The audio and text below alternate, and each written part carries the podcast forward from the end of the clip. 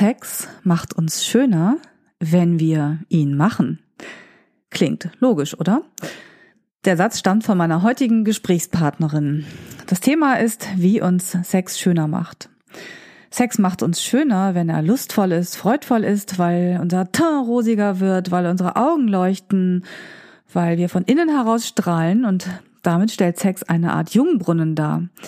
Auf der anderen Seite, und darum geht es heute in dieser Folge ganz besonders, macht Sex uns schön, weil wir uns schön machen für den Sex, damit wir den ästhetischen Vorgaben entsprechen.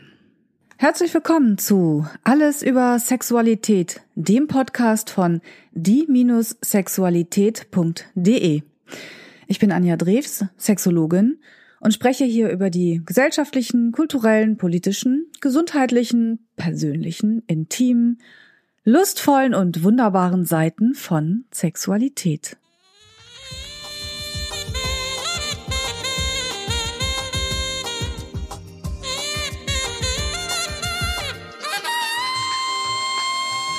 Alles über Sexualität, der Podcast über das Sexuelle.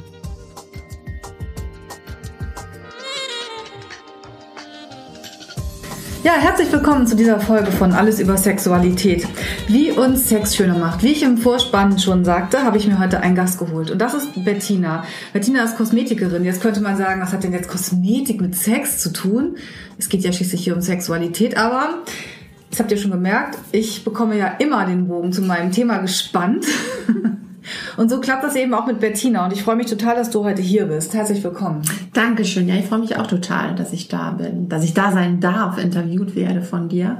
Und den Bogen zum Thema finde ich jetzt gar nicht so schwer, weil wir beide sind ja schon eine eine perfekte Fusion des Themas. Ich ähm, als Anteil der der Schönheitsfraktion, du in dem Bereich Sexualität beheimatet mit allem Wissen, was man dafür braucht mhm. und unserem ja durchaus sehr fruchtbaren Austausch dazu, den wir immer wieder haben. Ja, das ist allerdings wahr. Wir haben uns auch schon eine ganze Weile ausgetauscht, bevor wir das Mikrofon eingeschaltet haben und auch ähm, sehr viel gelacht, aber auch sehr ernst über dieses Thema gesprochen, weil es ja schon so ist, dass wir, wie du es eben sagtest, auch, du hast gesagt, du willst nicht Optimierungswahn sagen, aber ich sage schon Optimierungswahn, weil es ja wirklich darum geht, uns in unserem Leben in jeder Form zu optimieren, sei es, äh, ob es um Zeit geht oder um Qualifikation, aber vor allem auch um das Aussehen. Es ist immer es wird immer wichtiger.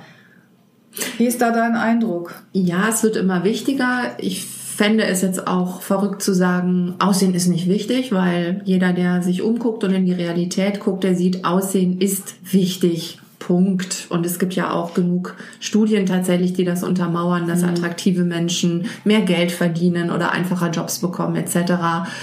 Für mich knöpft sich eigentlich eher die Frage daran, ab wann wird es eben tatsächlich zum Wahn. Ich möchte nicht generell sagen, dass wir uns alle in einem Optimierungswahn befinden, aber wo lohnt es sich genauer hinzugucken? Ist es jetzt das, das Pferd vom Schwanz aufgezäumt sozusagen? Also macht, ähm, muss ich schön sein, um zum Beispiel guten Sex zu haben? Oder ist Sexualität nicht etwas, was mich schön macht? Und wenn das so ist, sollte ich mich dann nicht vielleicht lieber darum kümmern, lustvolle, genussvolle Sexualität zu haben? Und fühle mich darüber schöner und werde schöner, anstatt zu warten, dass ich schön genug bin für den guten Sex. Ich bin sprachlos. Das hast du wunderbar formuliert. Gut, dann können wir an dieser Stelle ja schon äh, den Podcast beenden. Ja, vielen Dank fürs Zuhören. Das war's. Nein. Aber das ist, denke ich, das, was, ähm, also was mich persönlich einfach immer beschäftigt, weil ich gar nicht geneigt bin, ein richtig oder falsch an diese Frage zu, zu klammern, zu sagen, oh, jeder, der sich optimieren möchte, der macht was Böses, weil wir haben das alle gar nicht nötig. Ich glaube schon, dass es Dinge gibt, die uns gut tun, wenn wir uns da um uns kümmern und, und versuchen, schöner mhm. zu sein. Ja. Aber es gibt eben auch Fallstricke, wo ich denke, guck doch mal genauer hin, bevor du jetzt einfach in diese, ich nenne es Schönheitsfalle tappst und glaubst, ach, wenn ich das äußere Problem gelöst habe, dann kann die andere Ebene auch gut werden. Das glaube ich persönlich nämlich nicht. Und da muss ich gar nicht bis zur Sexualität vorgehen. Das funktioniert mhm. in den rein ästhetischen Bereichen ja auch nicht. Ja, ja, das ist, das ist auch eben so ein großes Thema. Die Veränderung, die wir am Körper vielleicht vornehmen können, indem wir zur Kosmetik gehen oder zum, ich weiß nicht, ähm, zur Intim, äh, zur Intim ich bin schon wieder gleich im Thema, zum, zum Chirurgen. Es kann ja auch was anderes sein. Äh, Frauen, die sich die Brüste zum Beispiel vergrößern lassen, weil sie glauben, dann ist ihr Selbstwertgefühl besser feststellen, aber das hat es doch nicht gebracht. Das ist erstmal eine Weile ganz schön. Mhm.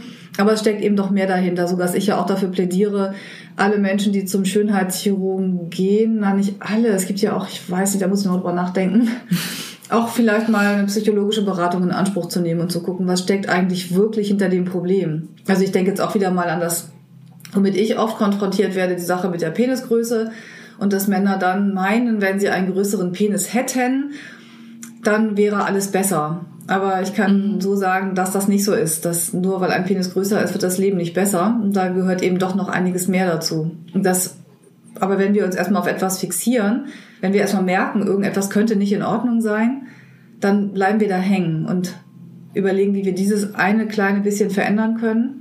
Und heute gibt es ja viele Möglichkeiten, aber es, am Ende hilft es nicht wirklich. Zumindest dann nicht, wenn keine, keine Reflexion äh, irgendwann mal stattgefunden hat darüber, was sind meine eigentlichen Beweggründe, was in Angriff zu nehmen. Ich glaube schon mhm. an das Wechselspiel von außen und innen. Ich glaube, dass du etwas von außen verändern kannst, was dir hilft, innere Veränderungen zu vollenden, in Gang zu bringen oder besser damit umzugehen. Und deswegen bin ich auch überhaupt kein, kein Feind oder Ablehner von irgendwelchen äußeren Maßnahmen aber ich sehe sie eben nicht als Heilsbringer. Ich glaube nicht, dass ähm, ich mich mhm. von außen sozusagen zu Tode optimieren kann und ähm, wenn ich das getan habe, dann bin ich der glücklichere Mensch. Also das, das sieht man auch einfach, dass dem nicht so ist. Wenn ich das Bedürfnis habe, Äußeres und Inneres in Einklang zu bringen, dann kann ich sicherlich auch äußere Maßnahmen nutzen. Aber Einklang bringen heißt nämlich, ich greife sozusagen von beiden Richtungen an. Ich mache etwas von außen, aber der innere Prozess sollte auch stattfinden. Und da sehe ich tatsächlich einen Schwachpunkt. Also ich, mhm. ich kenne aus dem Bereich der Kosmetik eben wirklich viele Menschen, die, die zu sehr glauben, weil es diese Optimierungsmöglichkeiten gibt, dass alleine, wenn ich das mache, das schon ausreichend ist, damit alles gut wird oder alles besser, der Selbstwert steigt, das eigene Körpergefühl besser wird, ja. um dann zu erleben, ja daran hängt nicht das Glück oder das macht's nicht aus. Und grotesk wird's dann eben ähm, tatsächlich, wenn, wenn man sich anguckt, was dann teilweise auch an, an schmerzvollen Dingen in, in Kauf genommen wird, also was Menschen bereit sind, sich sozusagen selber anzutun, auch für Ästhetik und Schönheit, für ja, ein, ein, eine Optik, die aber mhm. innerlich nichts bewegt hat. Ja, ja, da habe ich natürlich auch gleich so Bilder im Kopf. Das eine muss ich sagen, finde ich gut, du mäßigst mich ein bisschen. Wenn ich sage, das geht gar nicht, dann sagst du, ja, aber man kann, ja, da hast du auch recht, natürlich, das stimmt, das Innere und das Äußere in Einklang zu bringen. Ich bin gestern in einem anderen Interview gefragt worden, wie ich zum Thema ähm, Persönlichkeitsentwicklung stehe, was ich großartig finde. Ich denke, da kann jeder ein bisschen was für sich tun, sich weiterzuentwickeln in verschiedensten Gebieten aber hier ist es eben auch so, dass ich denke, dass ähm, ja, wenn du nur am Äußeren etwas änderst, aber nicht an deinem inneren Erleben, dann wird es schwierig. Dann mhm. bleibt, hängt es immer hinterher und es wird dich einfach wieder einholen. Und da muss man eben ein bisschen darauf achten. Und heute muss ich sagen, also das Wort grotesk fand ich auch gerade sehr, sehr schön, weil es ja teilweise wirklich grotesk ist, was wir uns antun, um äh, einem bestimmten Schönheitsideal zu entsprechen. Also ich habe jetzt gerade asiatische Menschen im Sinne. Das habe ich mal irgendwo in einer Reportage gesehen, die jetzt westliche Körpergröße erreichen wollen mhm, ja. und sich dann die Beine brechen lassen, um da Schrauben zwischenzusetzen, um die Beine länger zu bekommen. Und das finde ich ist etwas, was ähm, ja grotesk ist, was einfach schmerzhaft ist und es ist so, warum müssen die, also das, warum muss man dann diesem Ideal hinterher eifern? Also das ist wieder dieses, wo geht es hin in der Welt? Aber es, ja, das ist schmerzhaft, es ist langwierig und muss nicht sein. Nee, muss nicht sein. Ähm, braucht gar nicht so weit zu gehen, also im, in dem, was man täglich erlebt, wenn man in, dem, in der Beauty-Branche ist oder in dem Beruf und vielleicht auch ein bisschen äh, tiefer geht. Also es lebt halt sehr viel tatsächlich von den Selbstzweifeln der Menschen Und äh, ich sage ganz bewusst eben auch Menschen, sprich Männlein wie Weiblein. Der Fokus wird sehr gerne auf Frauen da gelegt, aber meiner Erfahrung nach kämpfen gerade in dieser übervisualisierten Welt auch immer mehr Männer mit der Frage, wie muss ich denn aussehen? Und was ist äh, das perfekte Männergesicht, der perfekte Männerkörper.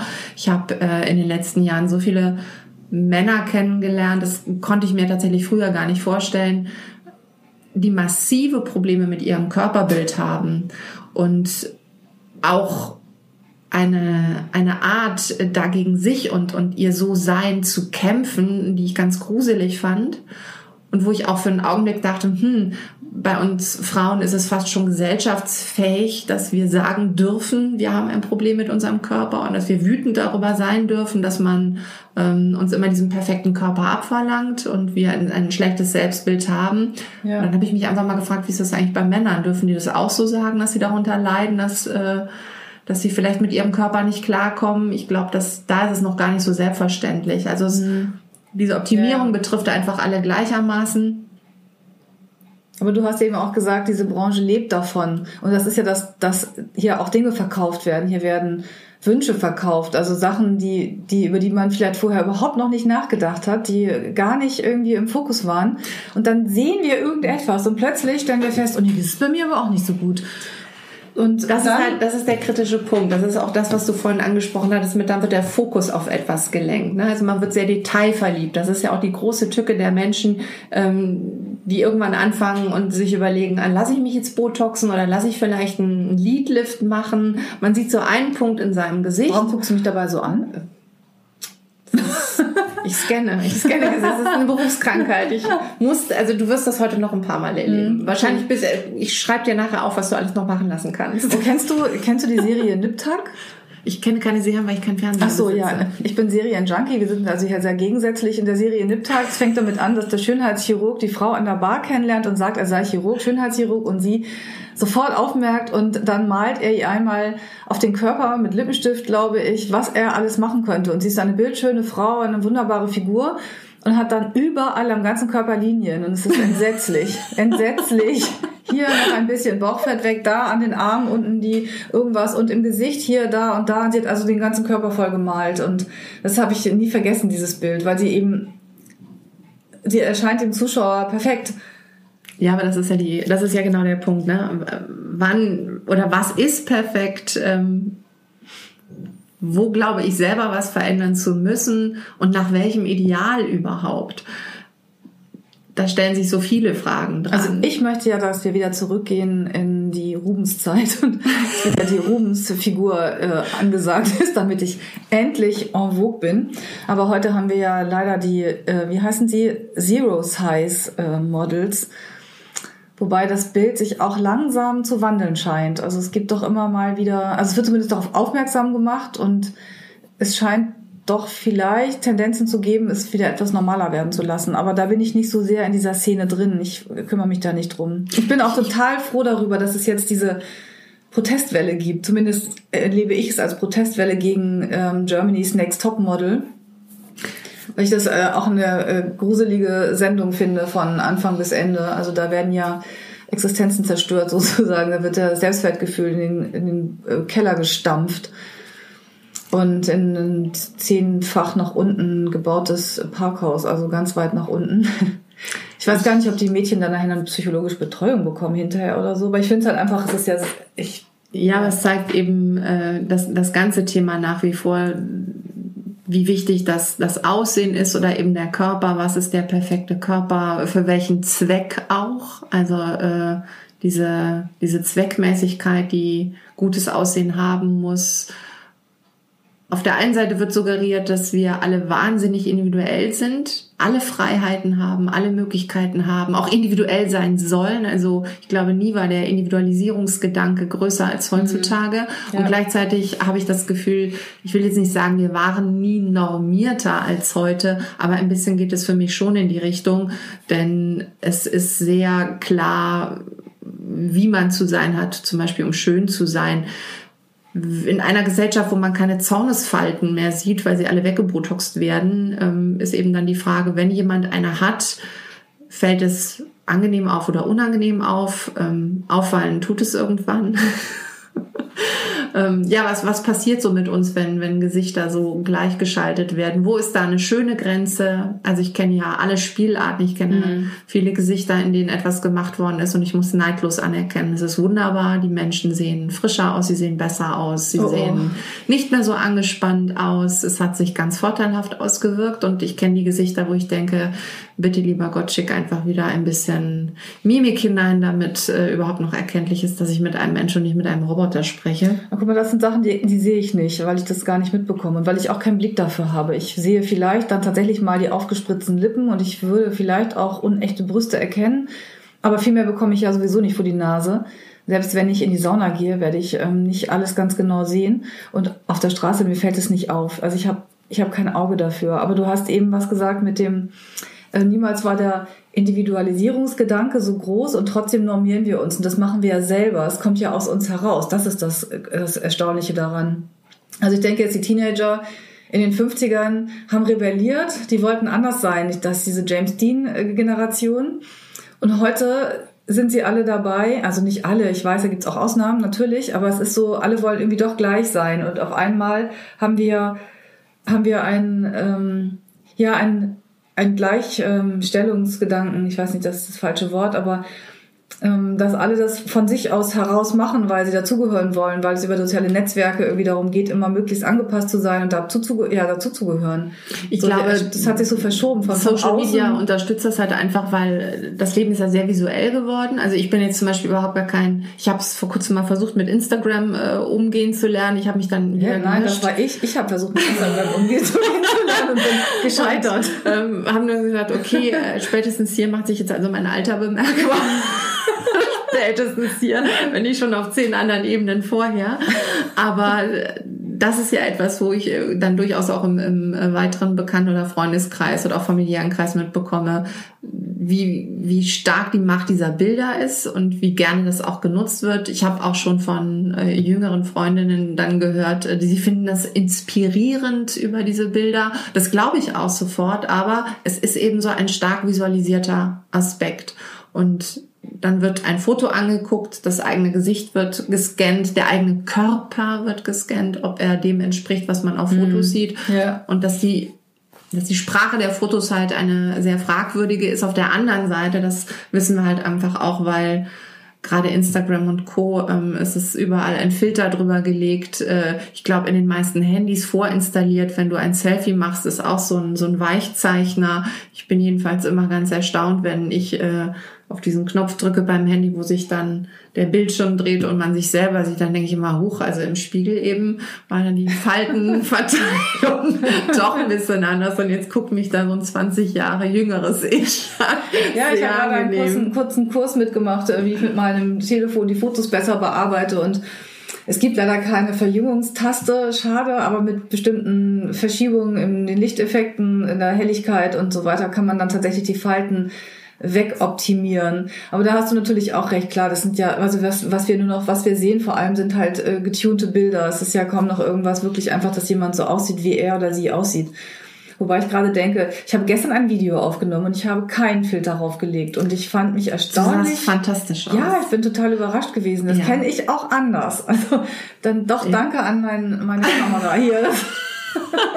die hat also noch diverse natürliche Filter, die dann direkt schimmern. Nein, ich, ich finde, ja, du hast keinen sein. Filter notwendig, nötig. ähm, ja, aber Nein, das... Äh, du auch nicht. oh Gott, gleich trieft hier die gegenseitige ja, Beweihung durch den ganzen Raum. Aber ähm, zurück zum Thema. Mhm. Macht uns Sexualität schöner oder müssen wir schön sein für den Sex müssen wir, das, ja? Du bist die Sexologin hier von uns beiden. Müssen wir schön sein für Sex? Kannst du mir die Frage beantworten? Ja, innerlich schön. Die innerliche Schönheit wäre ganz schön, wäre ganz wichtig. Schön. Na, jetzt ist die Frage, was man, was man darunter versteht. Also ich sehe zum Beispiel schon ein Thema in der ähm, Hygiene, Schönheitshygiene, also schon ein gef bisschen gepflegter Körper ist schon doch durchaus förderlich. Also ähm, spitze, abgeknibbelte Fingernägel turn jetzt nicht so richtig an. Das, äh, manche aber, ich meine, gut, andere Menschen achten darauf überhaupt nicht. Ne? Das ist auch wieder sowas. Also das ist eben das, worauf wir den Fokus legen. Das ist eben gar nicht wichtig. Und Schönheit ist eben diese Frage, ja, was ist Schönheit? Wer definiert, was schön ist? Und wenn ich jemanden wirklich mag, und ich mag die Art, wie jemand ist, ich mag den Charakter, die Ausstrahlung, ich mag die Einstellung, ich mag die Intelligenz oder den Humor oder was auch immer, dann hänge ich mich nicht fest, weil irgendetwas nicht so ist, wie ich mir vielleicht vorgestellt habe. Dann liebe ich diesen Menschen und dann gehört der Körper mit dazu. Wenn ich aber jetzt auf der Suche bin nach dem Abenteuer, dann gucke ich ja viel mehr auf das Äußere und dann ist Schönheit wahrscheinlich viel wichtiger. Ja, oder auch nicht. Also ich, ähm, ich glaube natürlich, dass wir durchaus auch wieder diese visuellen Aspekte haben bei der, bei der Partnerwahl. Das spielt sicherlich eine Rolle, ob uns jemand schlicht und ergreifend gefällt. Aber dieser Aspekt, was gefällt, ist, ist letztendlich sehr individuell. Schwierig wird es eben dann, wenn, wenn geglaubt wird, dass man ein, ein bestimmtes Ideal, wie auch immer das aussehen soll, zu erfüllen hat, bevor es schön werden kann in der partnerschaftlichen oder in der sexuellen Ebene. Und da ist es heute eben so, dass leider wieder vielfach suggeriert wird, optimiere das im Außen und dann ist es auf der anderen Ebene eben automatisch auch gut. Naja, und wir sehen ja vor allem auch, das haben wir ja eben gesagt, über Instagram, über die Medien, vor allem die schönen Körper. Wir sehen die perfekten Körper und äh, Gesichter, also vermeintlich perfekt. Mhm. Also das, was wir jetzt gerade als Schönheitsideal eben haben. Und in der Wirklichkeit sehen wir alle anders aus. Also fast alle. Also es gibt natürlich die Menschen, die wirklich so aussehen. Und ich kann ja immer nur sagen, also für mich ist das eine Erleuchtung gewesen, als ich hier in Hamburg mit dem Saunagehen anfing. Nicht um zu gucken und mich an irgendetwas aufzugeilen, sondern daran zu gucken, wie sehen Menschen eigentlich aus und Menschen auch nackte Menschen zu sehen, die nicht aus der Pornografie kommen, sondern wirklich in echt da rumlaufen. Am Strand sieht man es natürlich auch, aber das ist noch was anderes. Oder du, da hast du auch den Blick Gott, wie oft habe ich schon gehört, FKK-Strand, warum müssen denn die alten Leute sich ausziehen oder die dicken Leute sich ausziehen? Wo ich denke, was ist denn der Unterschied? Warum sollen die das denn nicht? Warum können wir nicht alle einfach uns da ausziehen? Also kennst du das auch? Hast du das auch schon mal gehört? Ja, ja. Also muss denn das, der Anblick dann, der guckt doch woanders hin. Also was soll denn das? Also was da ist denn das? Da gibt's doch äh, alljährlich äh, zur, zur Sommerzeit immer diese wunderschönen Bildchen oder Sprüche auf Facebook und Co. Ähm, was braucht man für den perfekten Strandkörper? Oh, ja, stimmt. Einen Strand und einen Körper. Ja. Oh, das kannte ich noch nicht. Das kannst du noch wunderbar. Das, das finde ich tatsächlich ganz wunderbar, weil das trifft es im Grunde genommen.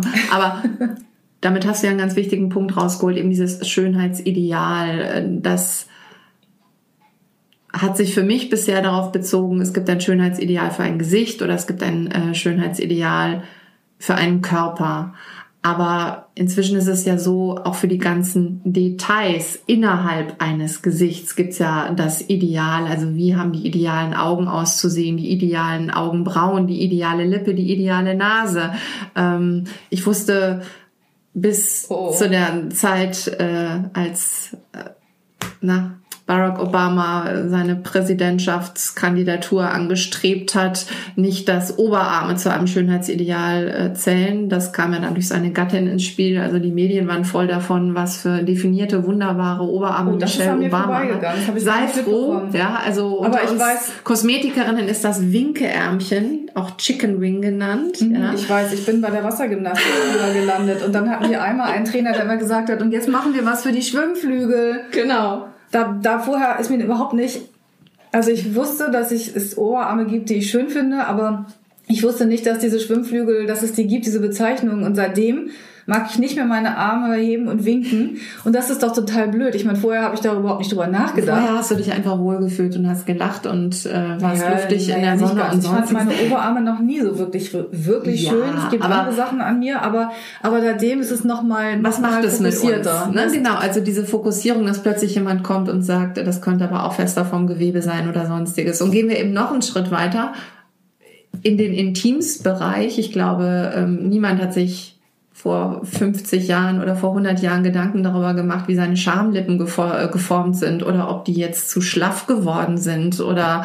ähm, ja. was ich aus dem Bereich der Kosmetik zum Beispiel kenne. Viele Kolleginnen, die dann manchmal ähm, auch ein bisschen amüsiert erzählen. Stell dir vor, ich hatte letzte Woche eine Anfrage, ähm, ob wir auch Analbleaching machen. Und das sind einfach Dinge, die kommen meines Erachtens auch aus dieser Schönheitsidealisierung der Sexualität. Oder du wirst mhm. es bestimmt bestätigen können, auch über letztendlich die, äh, die Pornoindustrie. Also Analbleaching wüsste ich jetzt tatsächlich nicht, wo das sonst herkommen sollte, als aus der Pornoindustrie. Wer ist ja. denn auf die Idee gekommen? Ja. Also das ist ja etwas, was, was, äh, was vorher kein Mensch kannte und niemand hat sich Gedanken gemacht darüber, wie die Anus Rosette da hinten aussieht, welche Farbe sie hat. Und auf einmal kommen Menschen und wollen das gebleicht haben. Was, also das ist schon. Und es ist interessant, dass es eben ein Schönheitsideal dann wird. Und wo sich. Äh, Nein, jetzt haben wir das Analbleaching auch in die Köpfe unserer Zuhörer und Zuhörerinnen implantiert. Nein! Ich, ich fürchte, Vergesst es, es, es werden nach diesem Podcast ganz viele Handspiegel rauskommen.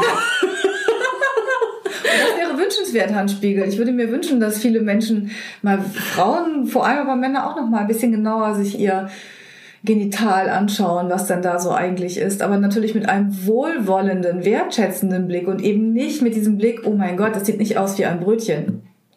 Ich sehe nicht aus wie Barbie. Gott sei Dank sind das, nein, das ist Quatsch. Es sieht ja nicht keine Frau aus wie Barbie. Es gibt ja leider die Frauen, die aussehen wie Barbie, weil sie unter der Genitalverstümmelung leiden. Aber ähm, das ist etwas, was von außen heraufgepfropft wird sozusagen. Aber das, was wir hier haben, kommt von innen. Also natürlich ist es eine Sache, die über das Außen kommt, aber wir wollen es dann selber machen und versuchen uns zu normieren. Wir wollen Vulvas haben, die genauso genormt sind wie die, was wollte ich gerade sagen, die Bananen im Supermarkt. ja, aber auch die müssen alle gleich aussehen. Auch die müssen alle gleich aussehen. Die Gurken. Also habe ich denn jetzt nur so fallisches Gemüse und Obst im Kopf? Nee, Anja, Was ich könnte ich, ich denn da stattdessen? Keine Idee, woher das bei dir kommen könnte.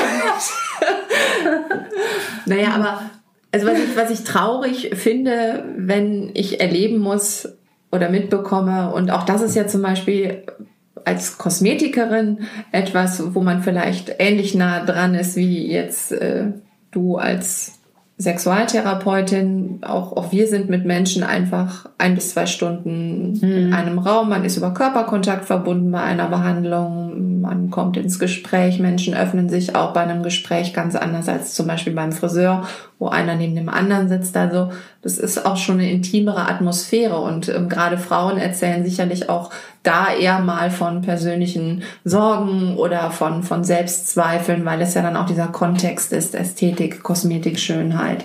Also hm. ich habe da oft Einblicke bekommen, wo ich auch dachte, huch, das hätte ich jetzt so gar nicht gedacht. Und natürlich spüre ich in den letzten Jahren allein über das äh, Thema auch Intimenthaarung. Es ist immer selbstverständlicher geworden, dass wir sehr haarfreie Körper haben. Ein enthaarter Körper gibt nochmal ganz andere Blicke frei, auch gerade im Intimbereich. Und über diese Verknüpfung ja. mit dem Bereich Porno oder Pornoindustrie, die Selbstverständlichkeit hier auch dass es ein Idealbild zu geben scheint, fangen auch Frauen an, hier sich zu vergleichen. Und ich behaupte eben, vor 50 Jahren hat sich keine Frau jenseits der 50 gefragt, ob ihre Schamlippen zu schlaff geworden sind oder ob es da eine spezielle Optik geben muss. Und plötzlich stellen sich Frauen diese Fragen. Und auf der anderen Seite steht eine Ästhetikindustrie und eine Schönheitsindustrie, die Lösungen zu bieten hat.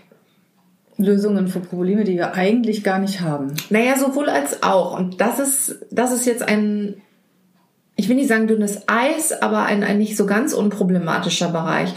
Es gibt ganz viel Intimchirurgieangebote inzwischen, dass man die Schamlippen vergrößern oder verkleinern kann, die äußeren wie die inneren anpassen kann. Ähm, da gibt's äh, Straffungsprogramme für den Genitalbereich. Damit ich habe mir mal ein wunderbares Video angeschaut über auf einer Konferenz wie so eine Labienkorrektur tatsächlich genau. dann vonstatten geht. Und das hatte mich ein bisschen an Schneider erinnert eine Schneiderin bei der Arbeit, weil eingezeichnet wurde ein Dreieck, das dann ähm, um das herumgeschnitten wurde, um dann die Enden wieder zusammenzufügen. Und dadurch dann die inneren Labien war es in dem Fall, also die inneren Schamlippen oder Liebeslippen, Venuslippen, dann eben äh, kleiner waren oder nicht mehr herausguckten oder was auch immer. Und es war total interessant, ehrlich gesagt, mir das so anzugucken. Mhm. Aber eben auch die Frage dahinter, muss das sein? Also was, ne, was, was treibt uns da um? Und da ist für mich der Punkt, wo ich sage, begegnet die innere Entwicklung denn tatsächlich der äußeren? Also ich würde mir niemals anmaßen wollen zu sagen, mach das oder mach das nicht oder das ist gut oder schlecht, weil das steht mir überhaupt nicht zu. Das muss mhm. jeder für sich selber finden. Aber es ist eine Industrie dahinter, die ein Interesse natürlich daran hat, auch etwas zu verkaufen oder diesen Trend, nennen wir es wirklich ja mal so, aufzugreifen und daraus Profit zu schlagen.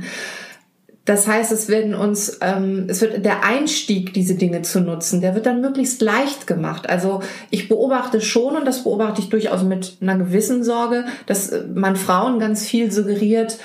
Naja, ähm, gerade die Intimchirurgie, das ist also dass das optisch nachher besser ist, das ist ja quasi der Nebeneffekt. In der Hauptsache ist es ja nahezu eine medizinische Indikation, weil ja so irrsinnig viele Frauen eben Probleme ähm, haben dann nach den Wechseljahren oder in den Wechseljahren ähm, mit äh, dem erschlafften Beckenboden und so weiter, vielleicht einer gewissen äh, Problematik von überhaupt zu, weichem Bindegewebe, es damit zu bestimmten hm. Beschwerden kommt. Das ja. kann eine Inkontinenz sein oder andere Dinge. Das heißt nicht, dass es das nicht gibt, um Gottes Willen. Und ich glaube, dass es Frauen gibt, die ganz stark davon profitieren, wenn sowas gemacht wird und die sagen, es ist für mich wie ein neues Leben. Aber dem stelle ich gegenüber, dass ich inzwischen fast keine Frau kenne, naja, ein paar schon noch, Gott sei Dank. Ähm, ich kenne halt extrem viele Frauen, das ist auch eine der häufigsten OPs, die zum Beispiel eine Lidstraffung haben machen lassen, eine Oberlidstraffung. Wolltest ja? du sagen, dass du kaum Frauen kennst, die das noch nicht gemacht haben? Genau, es, also es werden immer jetzt weniger. Ganz offiziell, meine Lieder sind nicht gestraft. Ja, das sehe ich ja auch sofort. Hase. Warum? Weil sie so runterhängen? Nein. Dir fehlt, du bist, ähm, das darf ich jetzt hier sagen, weil uns ja mhm. Gott sei Dank keiner sehen kann. Anja ist nämlich gerade nicht geschminkt, ja. Und wenn sie mir so ungeschminkt gegenüber sitzt und die Augen schließt, dann kann mein Scannerblick ja sofort erkennen, hat sie in der Lidfalte diese verräterische, feine kleine Narbenlinie ah, oder nicht? Okay. Ist der Liddeckel womöglich von rötlichen, rosanen Gefäßen durchzogen, was auch wieder darauf hindeutet bei einigen, dass aufgrund der hohen Zugkraft da die Gefäße sich ein bisschen geweitet haben, ob eine Lidstraffung stattgefunden hat oder nicht. Also das ähm, sind ja wirklich interner hier. Also interner, das. dass erstens ich nicht geschminkt bin, was ich ja häufiger nicht bin. weil ich, weil ich, weil ich so sein möchte wie Alicia Keys. Aber um auf den Punkt zurückzukommen. Na gut, okay. Ich bei den Damen mit der Lidstraffung. und ich muss dazu sagen, bei vielen hat es ja einen, oder bei denen, die das machen lassen, hat es einen irrsinnig tollen Effekt im Gesicht, weil wir brauchen überhaupt nicht darüber zu diskutieren, dass ein tatsächlich ein Schlupflied oder ein sehr stark runterhängendes Lied einfach einen müden, abgespannten Gesichtsausdruck macht und ein offener Blick etwas ist, was einem Gesicht sofort einen, einen positiven Ton gibt, ja. Warum ist es so schwer, dass wir uns hinstellen und sagen, ich fand es einfach nicht mehr hübsch, es hat mich gestört, ich bin zum Arzt gegangen, ich habe es wegschnippeln lassen, aus die Maus. Stattdessen höre ich in 90 Prozent der Fälle, ich habe eine Lidstraffung machen lassen, Klammer auf, wenn es dann überhaupt zugegeben wird, aber wenn es zugegeben wird, dann gerne noch mit dem Beisatz, aber bei mir war das ja auch schon eine medizinische Indikation. Also mein Oberlid, das hing dermaßen auf die Wimpern runter, ich habe ja fast nichts mehr gesehen. Hm. Und ich kenne die Fälle, wo ich sage, ich weiß, dass das stimmt, aber es sind eben die wenigsten.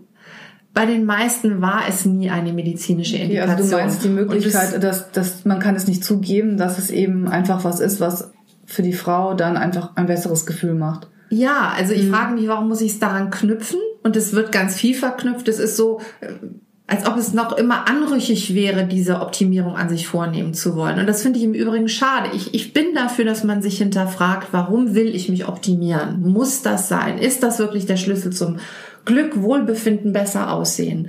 Aber es darf doch niemals anrüchig sein, wenn ich es tue oder rechtfertigungswürdig. Also das das sollte ich einfach gerade sagen können. Mhm. Es hat mich an mir aus gutem Grund gestört und ich habe mich entschlossen, das zu verändern und das Ergebnis ist auch entsprechend schön. Okay, da muss ich aber auch an meiner Einstellung arbeiten. Mach das.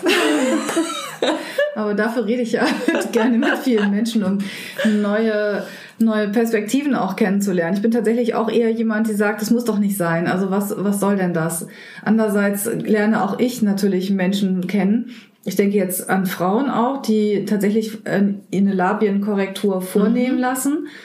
Und auch in jungen Jahren schon, was ich dann auch, mm, alarmierend finde, was denn da ist und was das mit der Psyche macht, vorher, nachher. Es sind ja auch Schmerzen, Schmerzen im Genital, also Schmerzen in dem Bereich, in dem es eigentlich lustvoll sein könnte. Es ist eine Operation. Aber auch Männer, Männer, die eben ähm, überall suchen, wie sie ihren Penis vergrößern können und dann zum Chirurgen gehen, der die Bänder, an denen der Penis festgehängt ist, sozusagen einfach versetzen, kürzen oder ähm, ähm, durchtrennen, sodass der Penis optisch im schlaffen Zustand vielleicht ein, zwei Zentimeter länger aussieht aber im irrigierten Zustand auch weniger Halt hat und dann vielleicht von links nach rechts schlackert wie eine Fähne im lauen Sommerwind.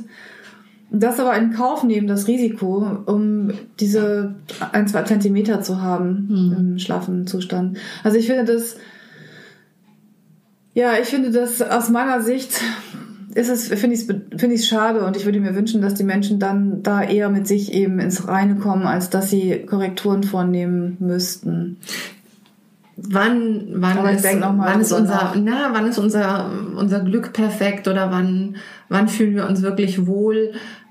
Ich habe die Befürchtung, dass in vielen Fällen eben, wie man so schön sagt, dass das Pferd vom, vom Schwanz her aufgezäumt wird oder vom, von, von der Rückwärtsseite aufgezäumt. Ich weiß gar nicht, wie das Sprichwort jetzt richtig heißt. Das wird von hinten Von hinten aufgezäumt. Der Schwanz aber schön, dass ich auch Bettina dazu bekommen habe, das Wort Schwanz in den Mund zu nehmen. Aber ich habe es immerhin in einem anderen Kontext geschafft. Das macht mich jetzt wieder sehr Den schneide ich einfach raus, den Kontext.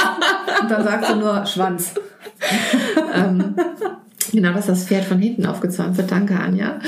Dass, dass wir immer noch daran knüpfen, wenn diese Veränderungen stattfinden, dass automatisch sich etwas in unserem Innenleben tut. Und das möchte ich schon nahebringen oder Menschen ermutigen, darüber nachzudenken, dass das nicht unbedingt der Fall ist, sondern sehr häufig das Umgekehrte in dem Moment, wo wir uns mit diesem inneren Erleben befassen, viele äußere Dinge entweder gegenstandslos werden oder wir viel klarer sehen, ob wir wirklich diese Veränderung brauchen. Und in diesem ganzen Bereich der Intimchirurgie beobachte ich eben das, was ich über die Lidchirurgie schon gesagt habe. Vielen Frauen wird so nahegelegt, naja, mach das ruhig. Ähm, also gib diesem nagenden Zweifel oder diesem bohrenden Zweifel, der sich da irgendwann mhm. eingefressen hat, weil es jetzt auf einmal ein Intimschönheitsideal äh, gibt, was es vorher so nicht gab in den Köpfen, aber plötzlich gibt's das. Du nennst es immer so schön die Schnittbrötchen-Optik, ähm, ja. dass Frauen das eben in Frage stellen, wie sie aussehen in, in ihrem Intimbereich und dann ist es natürlich nur noch ein kleinerer Schritt, wenn man dann noch so zur Selbstberuhigung vom beratenden Behandler womöglich hört. Äh, das ist aber ja auch eine medizinische Indikation, weil sie beugen zum Beispiel irgendwelchen Problemen vor, die in Richtung Inkontinenz und so weiter gehen könnten, ohne dass vielleicht auch abgeklärt worden ist, besteht das wirklich oder ja, brauche ich genau. auch diese, brauche ich jetzt wirklich diese Entschuldigung oder noch dieses zusätzliche um diesen Schritt zu tun. Aber wir haben auch vorhin ja die Frage gestellt, ähm, machen wir uns schön für den Sex, um den ästhetischen Vorgaben zu entsprechen? Und diese Frage mit der Intimchirurgie ist doch, ich lasse etwas an mir operativ verändern in einem Bereich, der eben eigentlich lustvoll besetzt sein könnte. Jetzt habe ich da Schmerzen. Es dauert ja auch eine Weile, bis es nach der Operation wieder weggeht. Ähm, dieser lustvolle Bereich ist eine Operation ausgesetzt gewesen. Der Blick des Chirurgen schaut drauf. Es ist also auch ein eigener anderer Blick, der dann auf das eigene Genital gerichtet wird. Und wie ist es dann tatsächlich beim Sex dann später? Also wie zentriert ist der Blick auf das Geschlecht selber, auf das bin ich jetzt schön, gefalle ich ihm oder ihr jetzt damit, so wie es jetzt aussieht, oder ach du meine Güte, der andere mag aber lieber so. Oh Gott, oh Gott. Ähm, so, ja. das, also das ist das, ja, ich habe mal irgendwann war das so schön, weibliche Sexualität ist, was haben wir da erst die Regel mit Schmerzen, dann Geburt mit Schmerzen, dann kommen die Wechseljahre mit äh, Ungemach und dann haben wir zwischendurch noch die Vagina, die Vulva, die verändert wird, eventuell die Vagina von innen. Wir haben vorhin darüber gescherzt, das Fett des Venushügels kann man absaugen und könnte es dann direkt in den G-Punkt hineinspritzen, weil angeblich ein aufgespritzter G-Punkt oder G-Zone ähm, für die Wortklauberer und Glauberinnen unter uns ähm, vielleicht ein besseres, intensiveres Gefühl vermittelt, was übrigens auch gar nicht weiter belegt ist, da so, solche Gefühle auch ohnehin subjektiv sind. Und wenn ich mir meinen G-Punkt aufspritzen lasse und versuche herauszufinden, ob es sich besser anfühlt, dann werde ich wahrscheinlich mit aller Kraft versuchen, dass es sich besser anfühlt, damit es sich auch gelohnt hat. dann zuzugeben, das war alles für die Katz, wäre ja auch ein bisschen schade. Ja, das, das äh, Gemeine bei diesem äh, Thema ist natürlich, dass man keine, keine Zahlen äh, dazu hat. Wie ist es jetzt wirklich? Ich ähm, ist ja schon schwierig, Schmerz auf einer Skala zu messen. Da gibt's ja auch so lustige Versuche mit äh, Schmerz, dass der eine den Schmerz aber dann schon auf die, auf die drei drückt und der andere auf die zwei. Das ist eben unterschiedlich und, und Lust ist ohnehin so eine Sache. Wie, wie messbar ist die Veränderung im Nachgang? Genau, wie, genau, wie messbar ist das und wie sehr wünsche ich mir, dass es dann so ist, damit es sich eben auch gelohnt hat. Also du kriegst da ja nur ganz schwer tatsächlich wirklich ähm, objektive Ergebnisse. Also mein Lieblingsspruch ist ja, in der Sexualität ist eigentlich nichts objektiv. Das einzige Objektive ist, glaube ich, wirklich die Befruchtung das Eis mit dem Spermium. Alles andere, was darum herum ist, ist Gesellschaft, Kultur, Empfindungen, sind ähm, Glaubenssätze und äh, was weiß ich, kulturelle Vorgaben und so weiter. Und dabei fällt mir ein, was wir auch hatten vorhin schon mal im Vorgespräch war, die, wir haben die, über die Intimbehaarung gesprochen, also Körperbehaarung insgesamt. Ich erinnere mich daran, als ich das erste Mal hier in Hamburg vor jetzt fast 20 Jahren in die Sauna ging und den ersten komplett rasierten Penis sah. Bis dahin kannte ich Penisse, Penis ist übrigens der korrekte Plural, nur mal so nebenbei erwähnt, aber das kennt ja keiner. Ich kannte bis dahin nur den teilrasierten Penis und da war dann der erste, der komplett keine Haare mehr. Und ich habe gedacht, oh nee, das sieht aber traurig aus. Ich fand den Ein Nacktmull. Ein Nacktmull, ja. Ja, so habe ich das gedacht und gesehen. Ich war, war, also ich war ein bisschen irritiert von diesem Anblick und ich fand es nicht so schön. Ich habe mich dann dran gewöhnt und irgendwann, ja, dann sieht man halt das häufiger, weil es immer mehr Männer gemacht haben. So, und bei Frauen Klar haben wir das auch. Äh, von ähm, ja, früher war das eher was, was ach, besonders heißes Aufregendes, sich die, den Intimbereich so komplett zu rasieren, das war etwas, was unglaublich erotisch war. So ganz, also so habe ich das empfunden. Wahnsinn. Und heute ist es so eine Hygiene, hygienische äh, Vorgabe. Das macht man angeblich, weil es hygienischer ist. Das hat mit Lust dann gar nicht mehr viel zu tun. Das ist total schade. Ja, es ist äh, vor allen Dingen aber auch total interessant, wie da wirklich dieser, dieser Wandel vonstatten gegangen ist. Also, dass mhm. das Schönheitsideal sich so komplett verändert hat und dass es tatsächlich auch beide Geschlechter betrifft. Auch äh, Männer, ja. die eben nicht nur den Intimbereich, auch die restliche Körperbehaarung äh, komplett entfernen teilweise oder zumindest in irgendeiner Form stutzen und es fast schon undenkbar ist. Es gibt ja ein bisschen jetzt diesen Gegentrend, aber für mich sitzt der noch äh, in den Kinderschuhen und bin ich auch gespannt, ob es jetzt äh, wieder so komplett haarig oder wuschelig irgendwie irgendwo. Ich glaube, das Revival der Achselhaare, das können wir vergessen. Das ja. schaffen auch Madonna und wer war das noch mit ihren ähm, äh, bunt gefärbten Achselhaaren nicht. Oh Gott, das weiß ich gar nicht. Das also ich irgendwo mal gesehen, aber das glaube ich, das wird es nicht schaffen. Ich habe nämlich eine Geschichte, als ich im Studium war, habe ich irgendwo gekellnert und es war ein Ladenfest in persischer Hand. Es waren auch Perser und keine Iraner. Und ähm, ich fragte irgendwann einmal den einen Chef, den ich da hatte, sag mal, Sammy, der hatte so wahnsinnig viele Haare, die aus dem Brust, also vorne aus dem Hemd rausguckten und an den Armen auch dichte, dunkle Haare. Und ich habe so gefragt, Mensch, Sammy, hast du eigentlich überall so viele Haare? Und die Erwartung war natürlich, dass er sagt, äh, nee, zum Glück nicht oder so. Und er hat gesagt, leider nicht. so, habe ich jetzt, habe ich das richtig verstanden? das fand ich großartig. Das hat mich immer auch in mein Gehirn eingebrannt. Nee, leider habe ich nicht überall so viele Haare, weil für mich war es immer, oh, Haare auf dem Rücken, das geht gar nicht. Das war ja, oh Gott, oh Gott. Ja, ich denke, ja gut, wir sind, wie wir sind und wir sind, wie wir sind. Und wir können es natürlich in dem Bereich anpassen nach unseren eigenen Vorlieben, wenn es tatsächlich unsere eigenen Vorlieben sind und nicht wieder Vergleichsvorlieben, die uns äh, vorgelebt werden, weil plötzlich ja. das ein Standard ist oder so zu sein hat. Das erinnert mich auch wieder an einen erwachsenen Mann, mit dem ich gesprochen habe, der jetzt dann demnächst endlich äh, zur Sache gehen wollte mit der Frau, die er gefunden hatte und sich jetzt wirklich überlegte, muss ich mir jetzt den Intimbereich vorher komplett rasieren oder nur ein Teil oder gar nicht?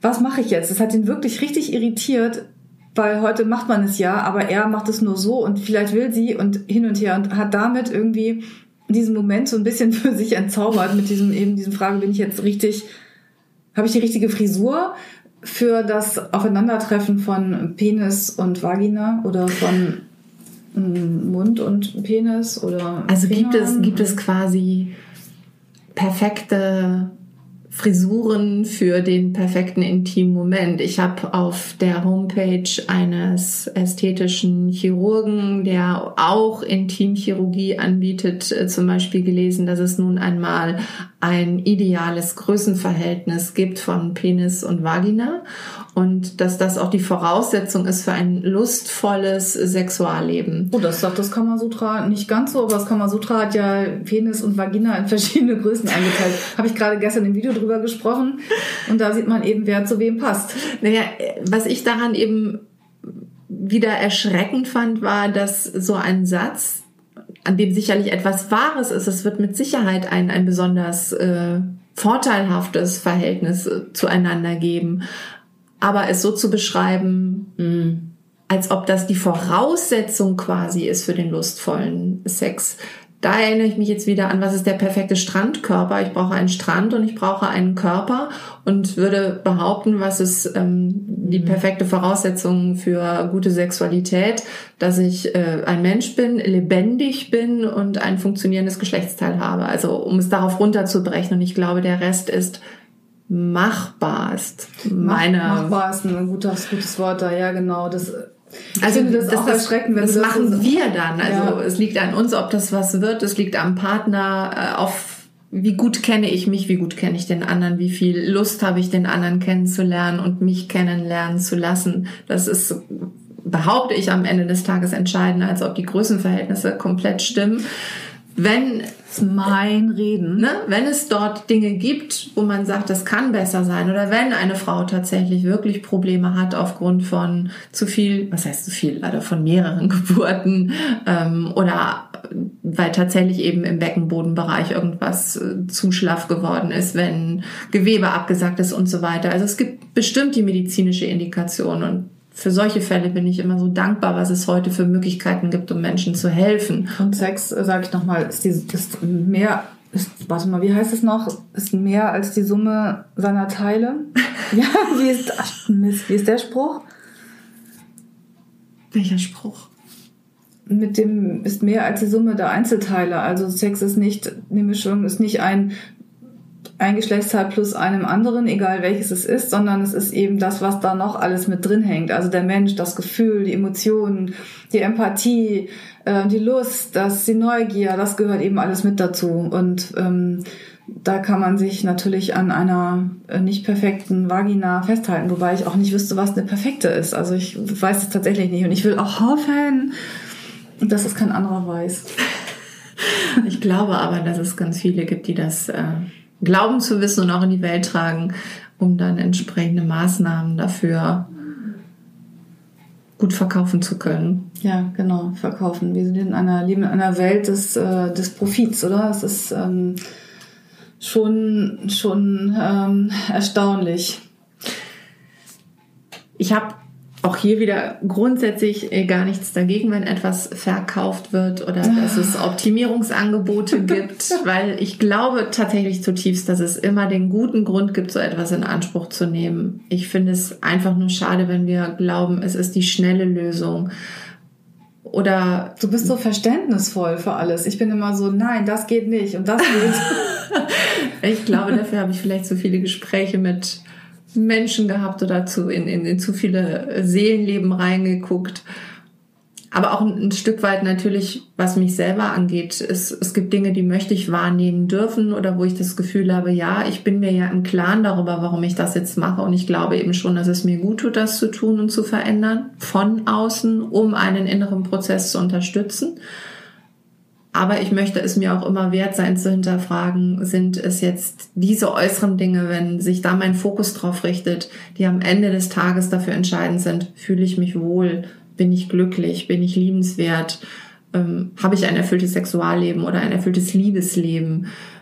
Das glaube ich eben in vielen Fällen nicht. Also dafür ist jetzt der Bereich Kosmetik, Ästhetik, äh, Schönheit zu stark gelebt von mir. Ähm, da, da habe ich jetzt so vieles schon erlebt und gesehen, mhm. dass ich einfach weiß, es ist ganz toll, ganz viel Berechtigung, ganz viele wundervolle Dinge, die du ähm, Menschen schenken kannst.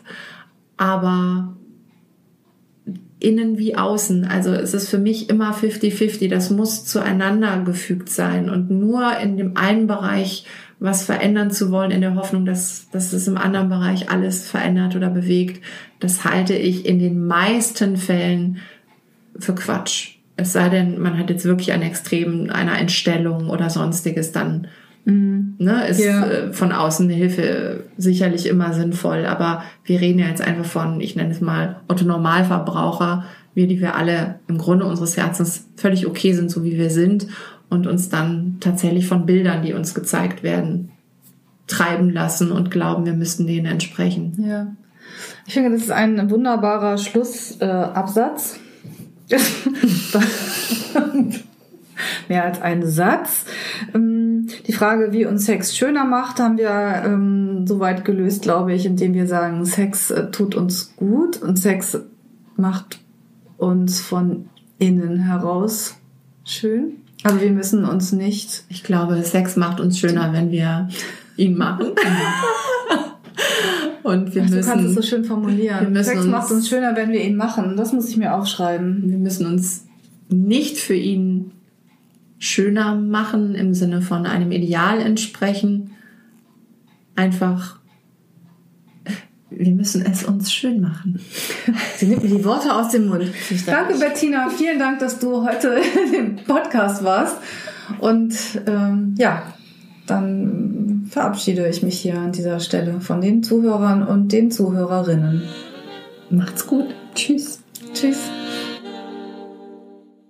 Wenn dir der Podcast gefallen hat, freuen wir uns sehr über eine Bewertung bei iTunes oder einen Kommentar auf unserer Webseite www.die-sexualität.de mit AE.